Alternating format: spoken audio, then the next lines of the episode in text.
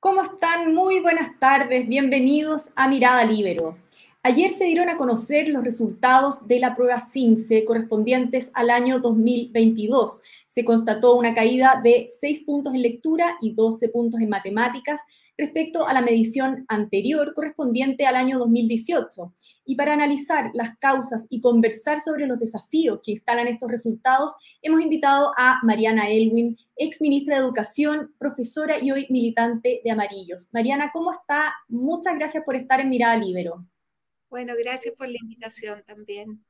Bien, aquí estamos, eh, preocupada también por los resultados del SIMS. Claro que sí, porque uno, a ver, las cifras dichas en bruto pueden parecernos un poco lejanas, pero si uno las plantea como, por ejemplo, que el, solo el 18% de los alumnos de cuarto básico o solo el 15% de los alumnos de segundo medio tienen competencias adecuadas en matemáticas, ya empiezan a adquirir otro carácter. Entonces, partir preguntándole qué lectura hace usted sobre los resultados. Bueno, en primer lugar, yo creo que nosotros veníamos con una crisis en el sistema educativo, a pesar de las múltiples reformas que se han hecho, porque entre el 2008 y el 2018 ha habido reformas, nos hemos pasado de reforma en reforma en el sistema educacional. Y sin embargo, estas reformas no estaban teniendo eh, impacto en los aprendizajes, justamente porque había sido abandonado el tema de los aprendizajes. Estábamos discutiendo sobre el financiamiento, sobre la propiedad de los establecimientos, pero no sobre qué aprendían y cómo aprendían nuestros niños.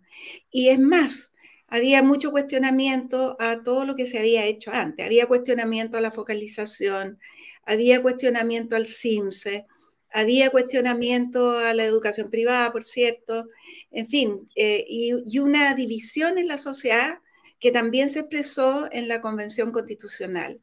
Ahora, eh, esto lo agravó eh, la pandemia. O sea, esto era crónica de una muerte anunciada o un terremoto anunciado. la pandemia no había ninguna duda que iba a tener impacto y ha tenido impacto en todos los países. Ahora, este fue un país que eh, estuvo con las clases suspendidas durante más tiempo de todos los que se han, eh, se comparan, mm, por lo menos los países de la OECD con los cuales quisiéramos estar a la altura de ellos.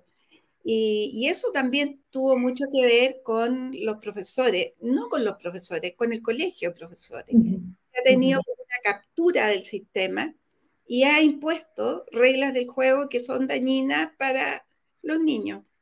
Y a propósito, ¿qué, le parece que justamente el Colegio de Profesores había anunciado un paro eh, mañana eh, en espera de que se eh, atendieran sus demandas, demandas que no tienen que ver con el CINCE particularmente, pero, pero ¿qué le parece en el fondo la oportunidad con que... Mire, creo que, creo que el, el, Colegio de Profesores que hoy en Chile hay muchos profesores, creo que son, no sé, cerca de 100, no sé si son 120 mil o 140 mil, pero son muchos. Y hay 20 mil profesores que eh, votan en el, en el, colegio de profesores y que participan eh, desde esta mirada que yo creo que es de eh, un interés corporativo. O sea, están mirando intereses de los profesores, intereses que les importan solo a ellos. Y han descuidado esos profesores eh, en la labor, la función que cumplen. Felizmente, la inmensa mayoría de los profesores no ha hecho eso. Pero el impacto, por ejemplo, yo creo que va a haber que mirar más los resultados. Pero las escuelas municipales fueron las que más tiempo eh, estuvieron sin clases presenciales. En cambio, las escuelas privadas pagadas fueron las que menos tiempo estuvieron sin clases presenciales. Y las escuelas municipales estuvieron sin clases no porque no pudieran, había colegios particulares cerca de esos colegios eh, municipales que sí abrieron sus puertas. Y ellos no. Eso no, no abrieron porque el colegio de profesores ejerció un rol ahí que fue muy, muy decisivo. Entonces, Claro, aquellos que perdieron dos años de clases, me encantaría ver si hay esa diferencia y eso creo que el ministerio va a tener que entregar más datos. Eh, ¿Qué pasó con eso? eso, porque es probable que la brecha entre municipales y privados, y privados subvencionados, eh, a lo mejor se agrandó, no, no lo sé, pero si el impacto es por la no presencialidad, y eso es lo que demuestran las pruebas de matemática, porque lectura algo se puede hacer eh, virtualmente, ¿no es cierto? Se, entrega, se entregan libros, hay bibliotecas, en fin. Y además han apuntado al valor de la familia también. Claro, en cambio matemática es algo que los niños aprenden en la escuela.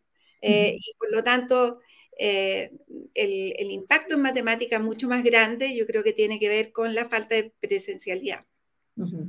Ahora, al inicio de, su análisis hablaba del terremoto. ¿Estamos ante un terremoto educativo, como se ha dicho? Y que se lo pregunto por qué, porque el ministro Marco Antonio Ávila dijo que no lo iba a calificar así, que no estaba tan sorprendido con los resultados, que era algo esperable, y que, bueno, también los malos resultados han sido una tendencia de los últimos 10 años, según dice. Sí, es que era esperable. O yo no, cabe, no me cabe ninguna duda. Incluso eh, era esperable que los de lectura fueran peores también, los de lenguaje fueran peores. Eh, entonces, no es sorprendente lo que pasó, pero es un terremoto en, en el sentido del daño que demuestra que hay, ¿ah? porque esta es una generación de estudiantes que ha perdido dos años de clase y que tiene que recuperar esos aprendizajes, porque si no los recupera, esto tiene secuelas para toda la vida. Por lo tanto, eh, después de los terremotos hay que reconstruir. Y yo creo que el gobierno tarde, pero ha empezado con la reactivación educativa. Y esa reactivación educativa no puede parar. Incluso yo creo que los alumnos que tienen más rezago, para dejarlos en un nivel de aprendizaje elementales, debieran tener eh, apoyo durante las vacaciones de invierno, durante las vacaciones de verano. Ya las de invierno están la próxima semana, pero en las vacaciones de verano hay que preparar una mm, cantidad de acciones muy rigurosas como las que se hacen después de un terremoto, eh, que hay que reconstruir, hay que reconstruir. Y, el ministerio yo creo que tiene que impulsar las políticas públicas para reconstruir. Y en ese sentido, eh, justamente hablando de la reconstrucción, eh, ¿sería quizás recomendable también llamar a expertos más allá del gobierno para que eh, participen en esta, esta reconstrucción, considerando que es un tema ya, un tema país, que es algo que ya hemos venido conversando hace tiempo y que requiere algo urgente? Es un tema país. Yo creo que ahora pasan cosas importantes. Uno, que se pone como prioridad, porque esto remece, ¿no es cierto? Y a los que no creían en el CIMSE y no querían CIMSE, bueno, ahora ya saben que es importante tener esta información. Y también ver las cosas positivas. Por ejemplo, este CIMSE tiene algo que ha pasado un poco piola, pero que es súper interesante. Y es que 141 escuelas o 146, no sé cuántas son, que eran las que tenían peores resultados. Las más insuficientes tuvieron eh, durante dos años, o sea, incluso durante la pandemia, tuvieron apoyo focalizado. Y esas son las únicas escuelas que mejoraron. Por lo tanto, ¿se puede mejorar? Se puede mejorar, pero se requiere un apoyo uno a una. Se requiere un apoyo uno a uno a los estudiantes que están con rezago eh, para poder eh, nivelar hacia arriba. Y, en ese sentido, Mariana, justamente hablando de la focalización, ¿cómo están eh, las prioridades eh, o los enfoques del gobierno en, ese, en ese tema, en esa materia, en esa forma de abordar la educación? Bueno, yo creo que esto va a ser un, un incentivo a que se amplíe la focalización, porque durante un tiempo, eh, no sé, después de del año 2011, 2012, la focalización fue mirada muy en menos, así que teníamos que tener políticas universales y no focalizadas. Y resulta que la focalización es necesaria en un país que tiene necesidades tan diversas y donde hay eh, sectores que tienen eh, una mayor vulnerabilidad y una mayor desventaja para poder mejorar su aprendizaje. Y cuando usted decía, esto es una tarea de todo, yo creo que sí.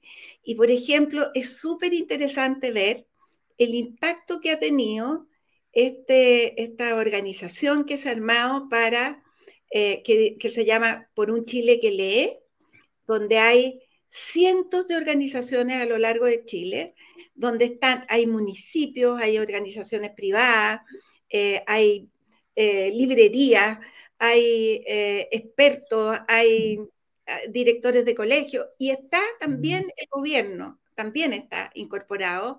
Es una alianza pública-privada que está incentivando la lectura a nivel de los niños. Y creo que se podría hacer lo mismo con las matemáticas. Ahora, es verdad que la educación no es solo lectura y matemática, pero lectura y matemática son los lenguajes principales para poder desarrollar eh, otras competencias, otras, eh, no sé, la base. Es la base fundamental. Y bueno, ya, ya que lo menciono, y perdone que la saque de, de, esto del CIMSE particularmente, pero que a propósito de, este plan que usted eh, comentaba, eh, por un Chile que lee, ¿qué le parece que eh, Chile haya rechazado ser el invitado de honor, el invitado especial de la Feria de, Libros, de la Feria del Libro de Frankfurt, como se indicó? Una pésima señal y, y es inentendible. O sea, si dicen que es por ahorro, peor aún. O sea, ahorremos en otras cosas, pero no en esto.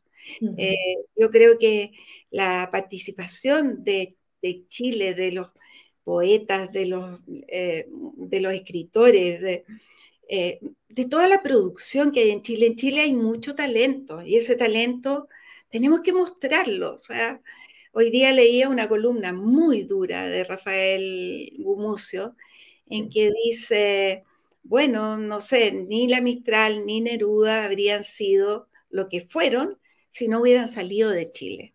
Eh, y, yo creo que nosotros tenemos que mostrar lo que somos y eso incentiva también a que muchos quieran ser eh, escritores, poetas y, quieran volar alto en el ámbito del desarrollo de la cultura.